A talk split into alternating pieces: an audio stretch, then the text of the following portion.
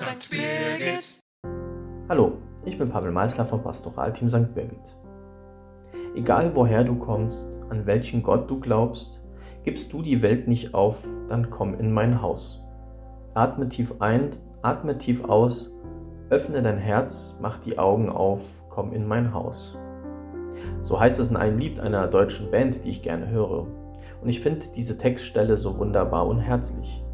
Egal woher du kommst, an welchen Gott du glaubst, dann komm in mein Haus.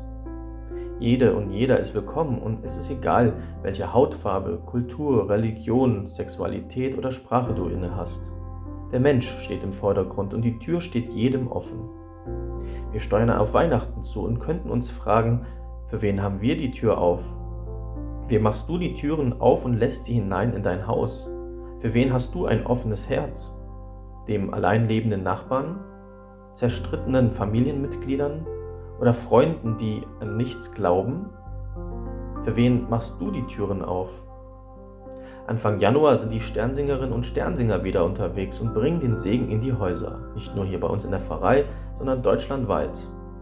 Sie können ihre Türen öffnen und die Sternsinger willkommen heißen, denn neben dem Überbringen des Segens sammeln die Kinder Spenden für die Kinder der Welt, denen es nicht so gut geht.